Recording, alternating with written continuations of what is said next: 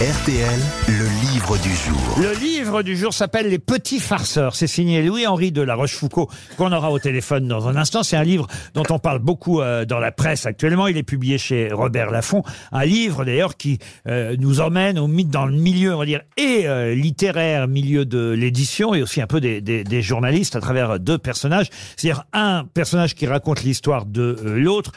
Pauvre histoire, terrible histoire d'ailleurs, parce qu'ils se sont euh, rencontrés, connus pendant euh, 20 ans, jusqu'à ce que l'un des deux euh, finisse par se suicider. Et, on retrouve sur sa- Je ne dévoile rien, parce qu'on le sait dès le départ, hein, euh, mais on retrouve sur sa table de chevet plusieurs livres qu'il avait lus ou relus, parce qu'il rêvait d'être un grand écrivain. Et avec l'auteur de, de ce livre, on, on- on vous racontera dans, dans un instant, évidemment, euh, pourquoi il n'est pas devenu un grand écrivain et ce qu'il a dû faire euh, plutôt que d'écrire ses propres livres. Mais on trouve sur sa table de chevet différents livres, donc lus ou relus, comme l'éducation sentimentale. Ça, évidemment, vous êtes capable de m'en donner l'auteur. Monsieur Flaubert. Voilà, Flaubert. La montagne magique. Man. Thomas Mann, parfait. Euh, Lettre d'une inconnue de. Sfeg. Voilà, tout ça, c'est plutôt facile. Plus compliqué peut-être, Lettre à Félix.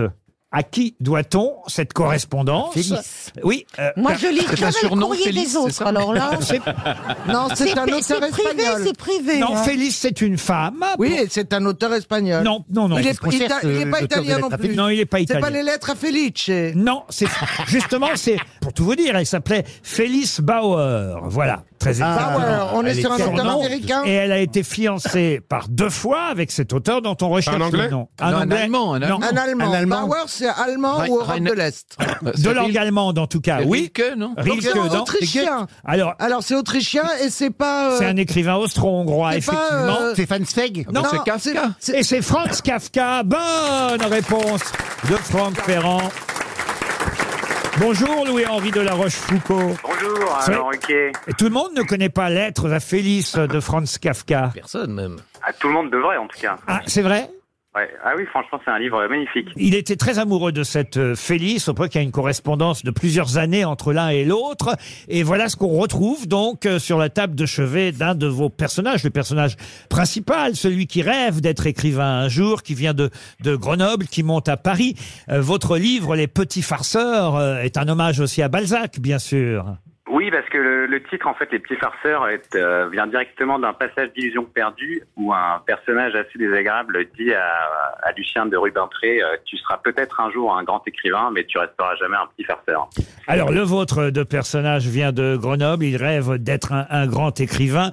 Euh, il a fait ses études avec un, un journaliste qui, lui, travaille, j'allais dire à Technicart. Non, euh, mais, mais c'est vous qui travaillez à Technicart, Louis. Louis-Henri de la Rochefoucauld. Mais votre Technicart dans le roman, vous l'avez rebaptisé comment déjà?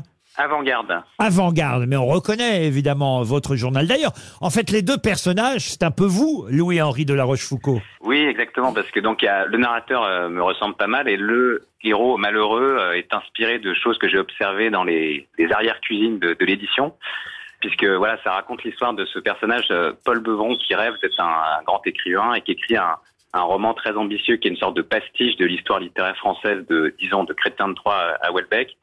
Le livre euh, fait un bide.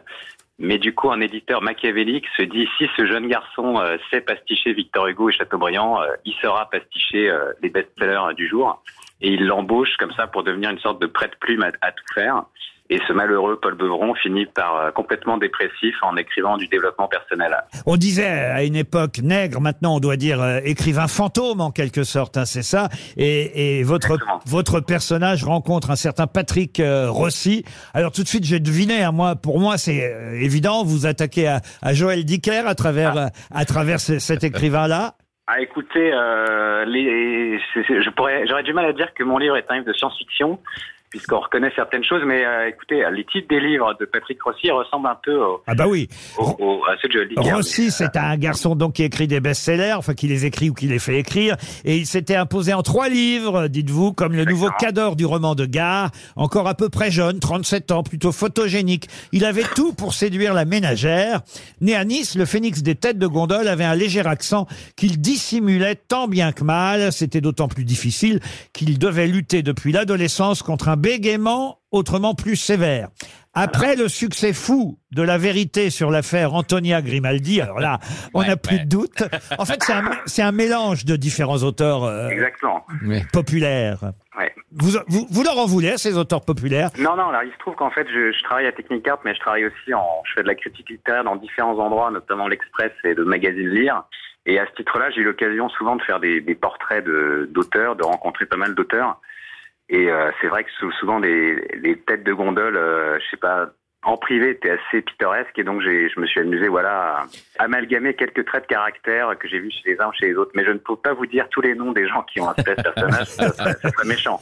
En tout cas, c'est une vraie satire et du monde journalistique et du monde euh, euh, du monde littéraire, du monde de l'édition plus précisément. Euh, Ouais. Effectivement, votre pauvre écrivain va devoir se taper l'écriture des mémoires d'un footballeur, par exemple, mondialement connu, de plusieurs clowns issus de différents télécrochets, écrivez-vous, des piles de livres aussitôt publiés, aussitôt oubliés, deux grands patrons, trois anciens ministres. Alors, il va y avoir un personnage politique, euh, ministre euh, garde des sceaux, euh, qui va être très important dans l'histoire. On va pas tout raconter, mais il va, il va être la plume de toutes ces personnalités, comme ça arrive beaucoup dans le monde de l'édition. Moi, j'ai fait ça pendant cinq ans. Ça a été mon métier. Hein. J'écrivais des livres pour euh, Pierre plein Bellemare de, de personnalités. Ah non, Pierre Bellemare, c'était officiel, mais pour des gens euh, qui ne. Bon, c'est officiel, c'est officiel. Il y a peu de gens qui le savent. hein. Non, mais Oh, c'était oui. écrit. Mon nom était sous, sous celui de Pierre Bellemare. Oui. Alors que, alors que dans, dans, dans de nombreuses autres entreprises, j'ai travaillé pour des, personnalités que je peux pas nommer. Oh, allez, hein. Ah bah non.